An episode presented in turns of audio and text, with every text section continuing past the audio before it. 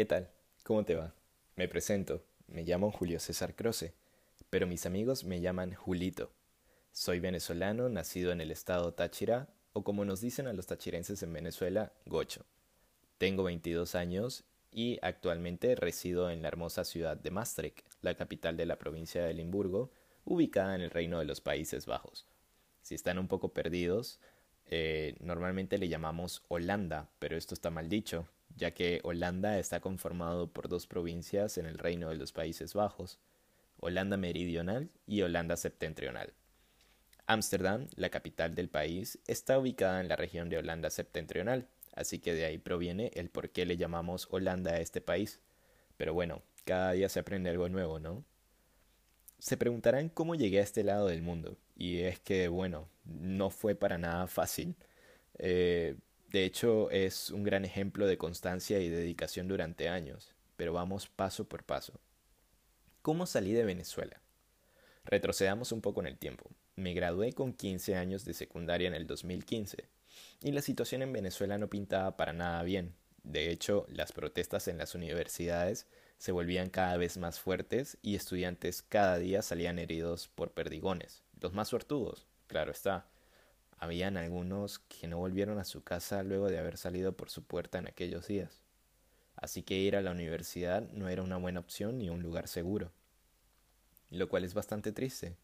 Por ejemplo, mi sueño desde chico siempre fue terminar la secundaria a los 15, empezar inmediatamente la universidad y graduarme de 21 o 22 años e irme a Europa a conseguir un buen trabajo.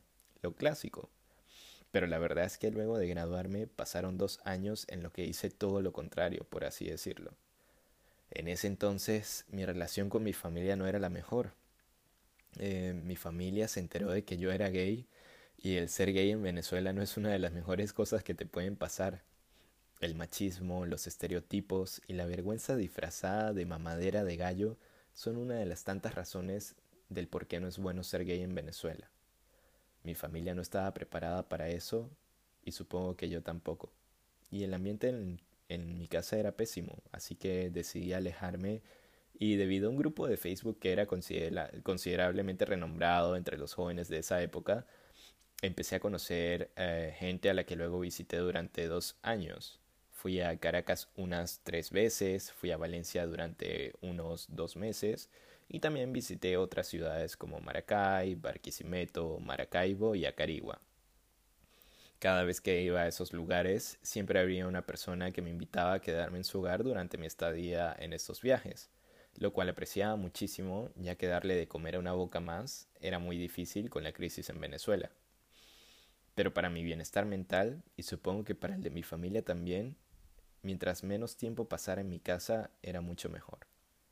En ese periodo de dos años conocí gente maravillosa con la que aún tengo contacto y que ahora están tan orgullosos de mí porque me vieron en mi punto más deprimente y ver en lo que me estoy convirtiendo según ellos es algo digno de admirar.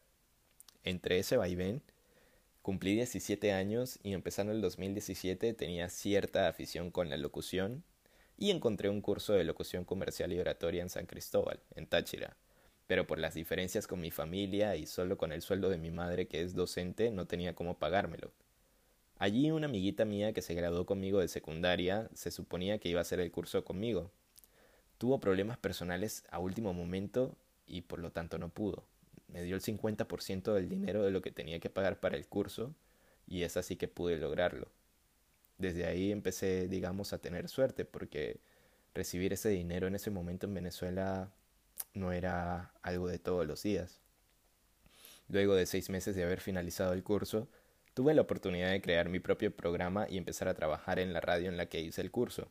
Lastimosamente, no pude conseguir los patrocinantes que necesitaba para abrir mi programa y es ahí donde decidí que tenía que irme de Venezuela.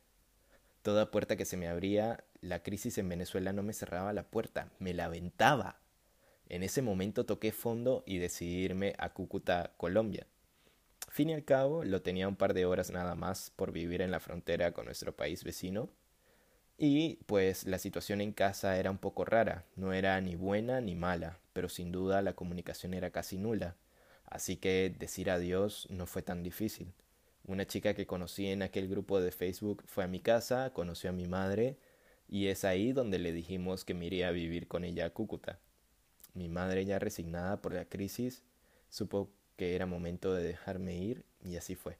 Cogí mi mochila junto con mi maleta y me fui de Venezuela.